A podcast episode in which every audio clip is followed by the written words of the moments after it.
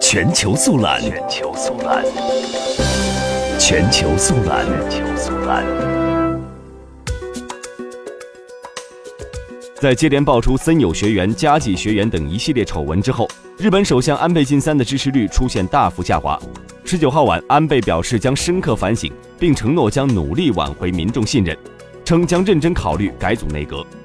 不过，共同社二十号撰文称，安倍虽然罕见的在做出反省的表态，但日本民众不信任和疑虑仍在加深，并质疑安倍希望的恢复信任能否实现。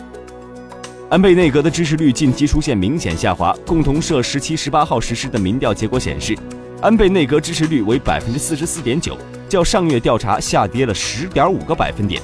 内阁不支持率为百分之四十三点一，上升了八点八个百分点。而每日新闻的民调显示，安倍本人的支持率也下降了十个百分点，降至百分之三十六，这是他二零一二年十二月首次出任首相以来的最大跌幅。